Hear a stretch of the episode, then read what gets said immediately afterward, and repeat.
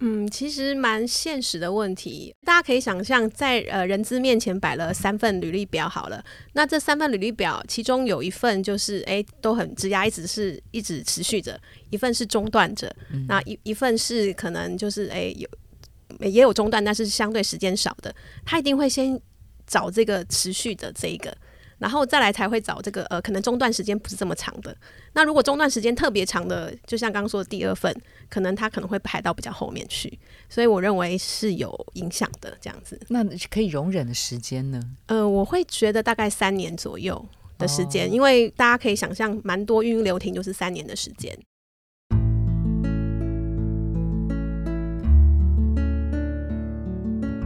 植牙诊所，帮你一生都精彩，从新鲜到退休。Hello，大家好，我是主持人 Pola。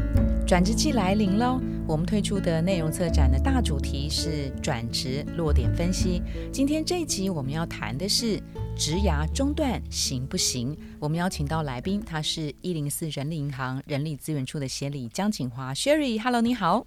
Hello，大家好，我是一零四的 Sherry。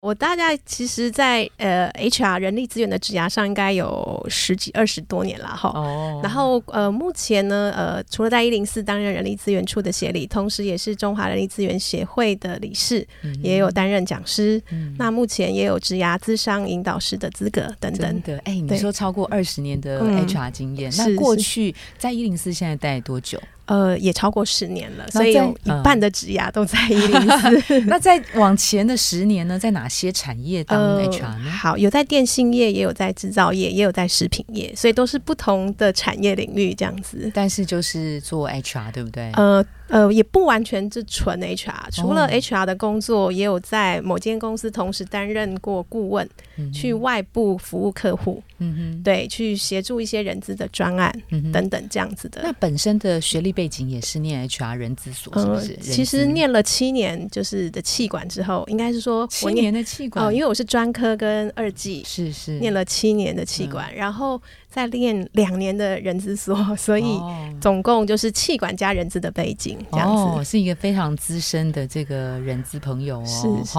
好，今天跟我跟 Sherry 一起来聊的客座主持人，他是 Terry。Hello，你好。Hello，大家好，我是 Terry。好，今天我们就赶快破题啊，因为呃，在转职评估的时候，通常会面临到，哎，我这样一直跳，一直跳，一直跳，这样好吗？每份工作都只有呃几个月啊，哈，那累积了三次五次，可能别人会觉得我不稳定，这是一种例子，而且是常见的例子。那有另外一种例子，他是呃在职场上待了很久很。久很久，那大家会觉得这个年资好像你待越久，是不是你越走不掉？这也是一种情境。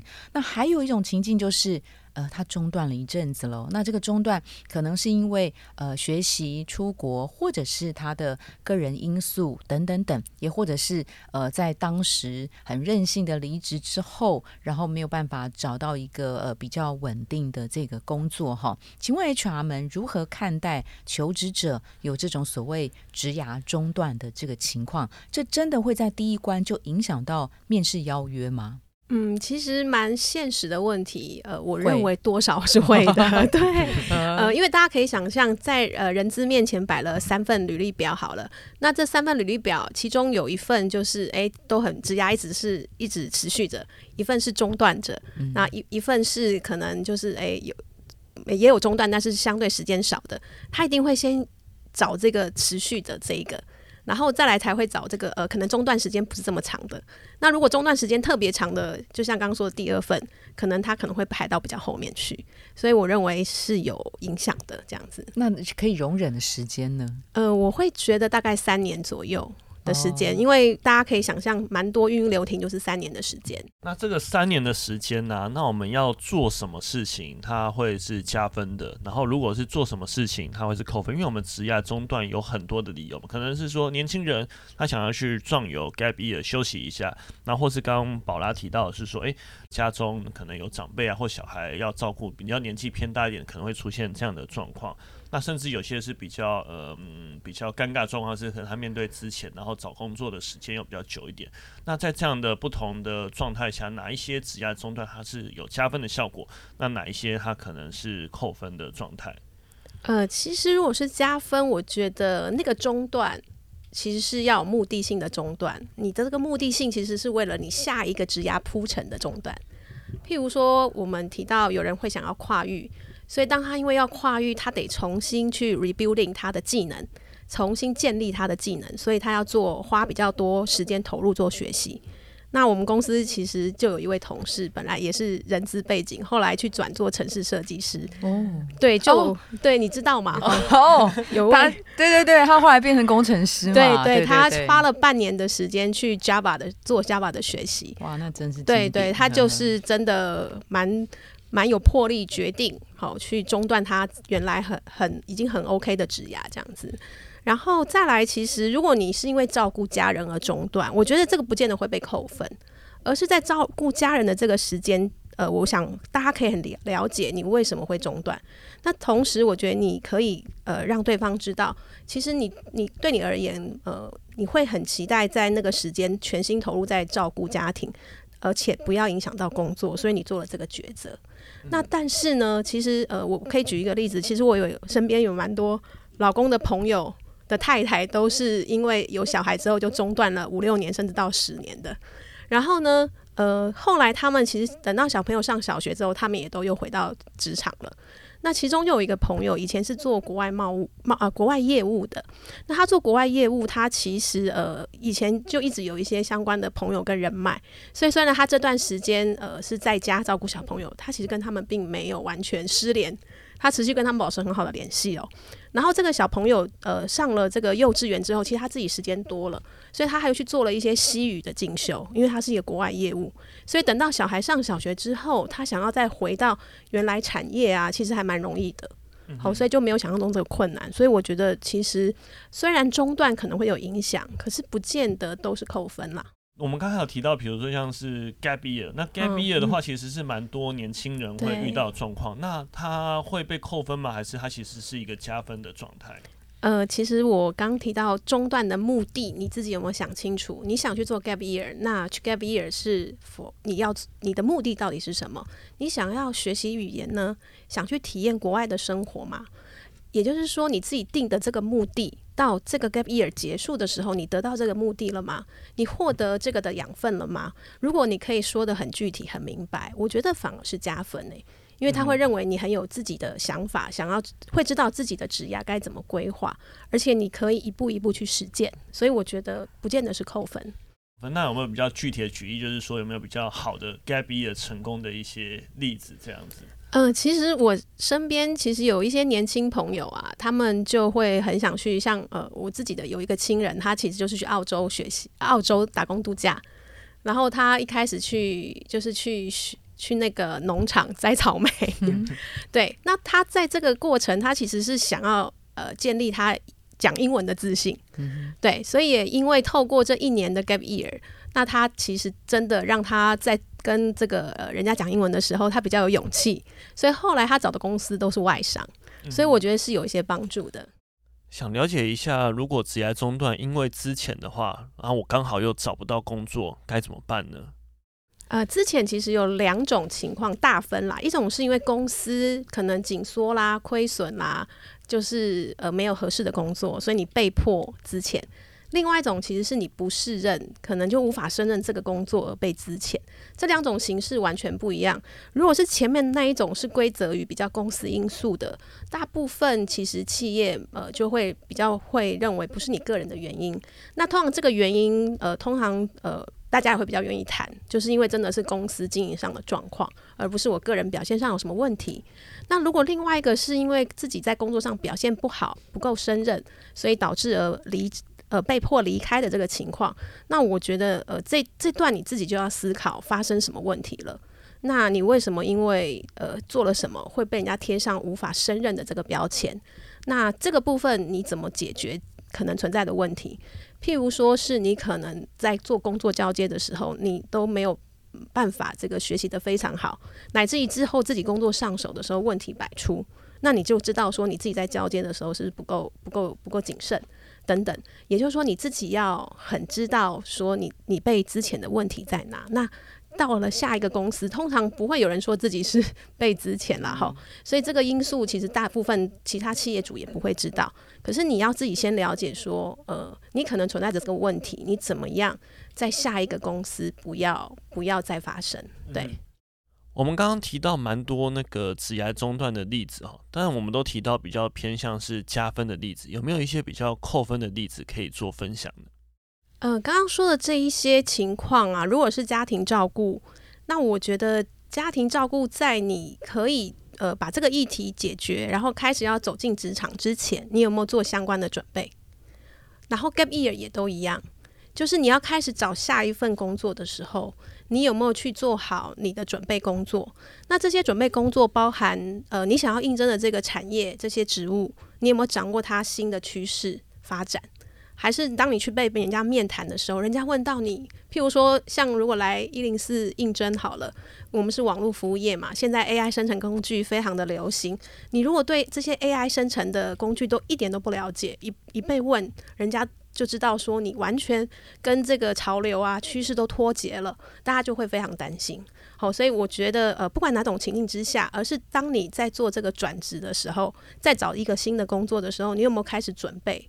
这个准备就包含对于这个新区产市呃产业新区啊这个的准备。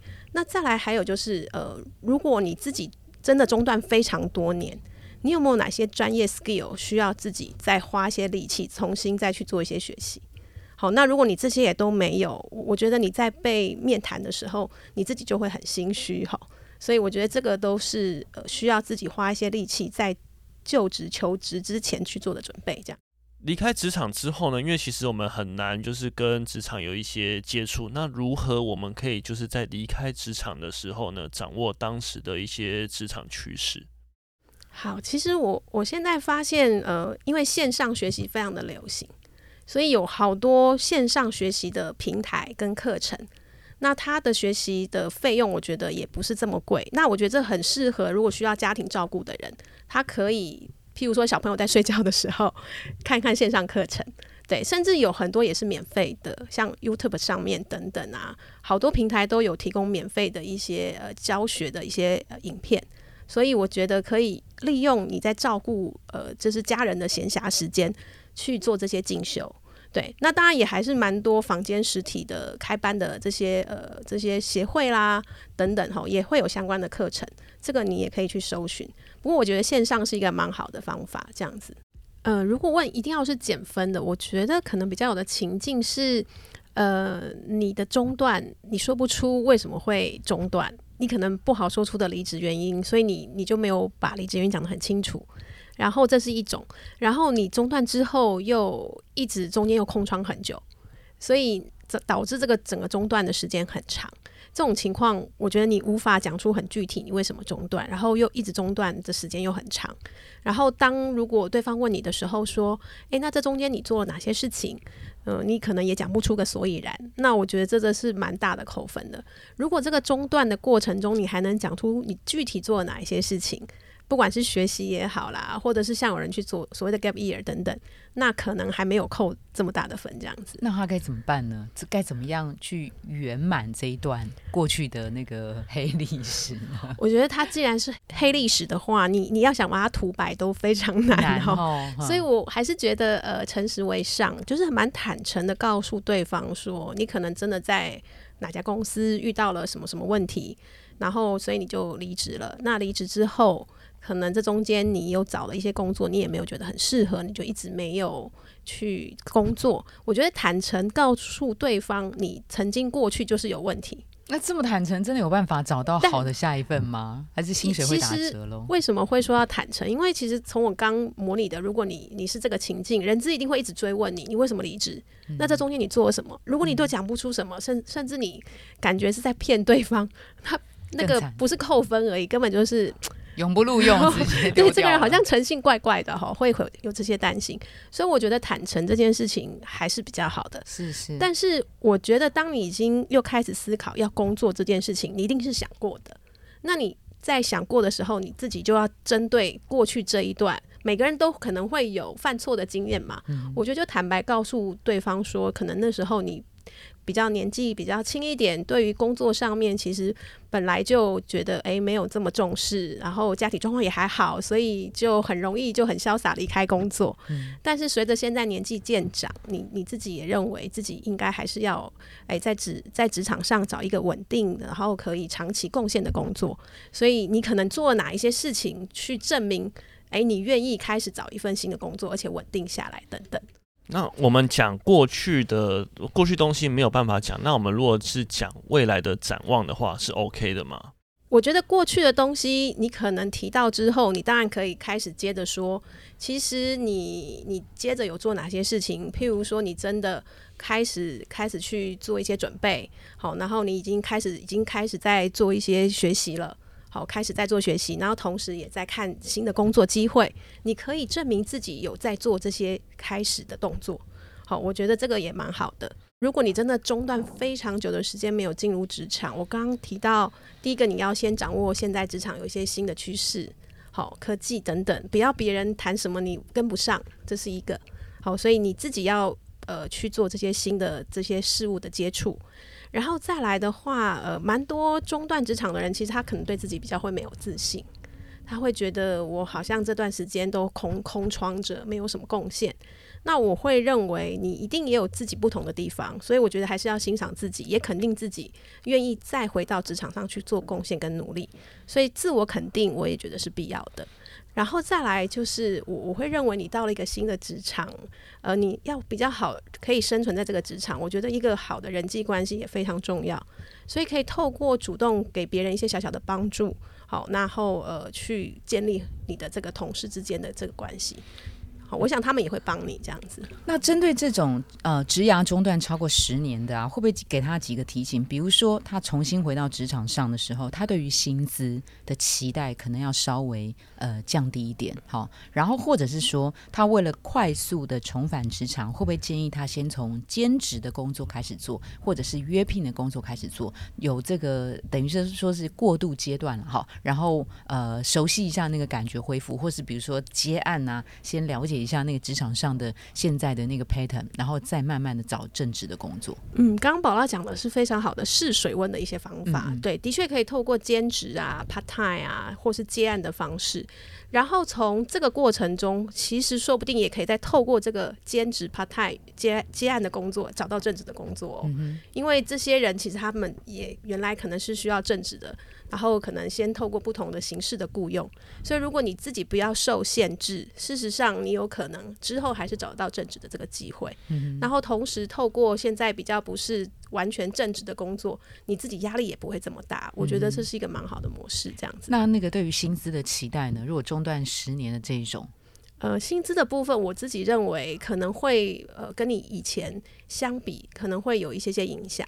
好，可能会稍微少一点或打一点折。应该是说跟十年，因为十年前了嘛，可能没有调薪。应该是说跟现在同一个时期如果还在的，哦，那同样年资的，可能不会跟他们一样嘛，一定会相对比他们少一些些。那其实，但是我觉得这还是回归市场行情，你可能还是要去了解一下你现在这个职务。好，虽然你过去已经中断五年了，可是你可能还有十年的经验呢。那以有十年经验的这样的一个人选人才，可能应该在这样的职务上的薪资，好，你会有一些预期嘛？那这个薪资的预期，你可能也同时要了解说，毕竟你中间中断比较久，可能你还要重新学习一些新的专业或技能或工具，所以我觉得你是可以自己接受有一点适当的打折，好，这个可能是会发生的。想问一下 Sherry，就是说，如果啦，就是说，我们因为就是回到职场有很多方式，那会有比较快速，比如说像是原产业啊，然后或者是比如说原植物，它是会比较呃迅速的适应环境吗？还是就是说，其实我们要去找，哎，可能现在比较呃缺工的产业，会是比较好重返职场的方式呢？呃，其实我觉得不用给自己受限，一定只能找原产业、原产业或原植物哦。那呃，我觉得如果你本身就是比较希望未来能回这样子原产业、原植物，你可能在你这中断的过程中，还是要跟你的主管呐、同事保持很好的一些关系，继续维持着。等到你哪一天可以再出江湖的时候呢，就可以跟他们呃放话说：“哎，我现在可以喽。”哈，如果有适合的机会哈，我觉得这是一个蛮好让你再回去的一个方式。我现在比如说我已经那个确定有 offer 了，那我要怎么样去做一些到职前的准备？因为毕竟我已经很久没有工作了嘛。那有什么样的方式，就是可以让我可以更快速的，比如说呃适应上班的节奏啊等等的一些状况。刚刚其实，如果你是先从兼职啊，怕太早，你是慢慢找回这个节奏的哈。那如果你今天就是直接投入一个正职全职的工作，那你心中可能自己就要做比较充足的准备，说啊，那整个模式就是大转变了。那如果你本来是因为照顾的议题而而离开职场。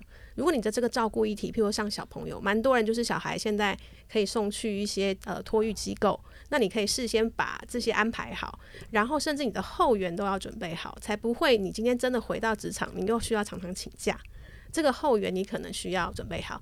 另外，其实也可以思考你在找这个工作机会的时候。有没有哪一些企业，它其实是比较愿意给予弹性的这个工作时间，或是比较愿意给一些弹性的假，让你可能虽然说小朋友已经送托了，可是你可能还有一些呃临时的照顾需求，那公司在这部分的允许程度，那所以这个也会影响你在找这个工作的时候你的一些考量哈。所以像这样子的例子，我觉得其实大家就可以参考。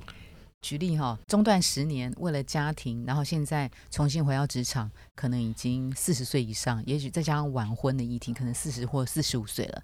很多企业它可能呃有一个潜规则，对于中高龄的。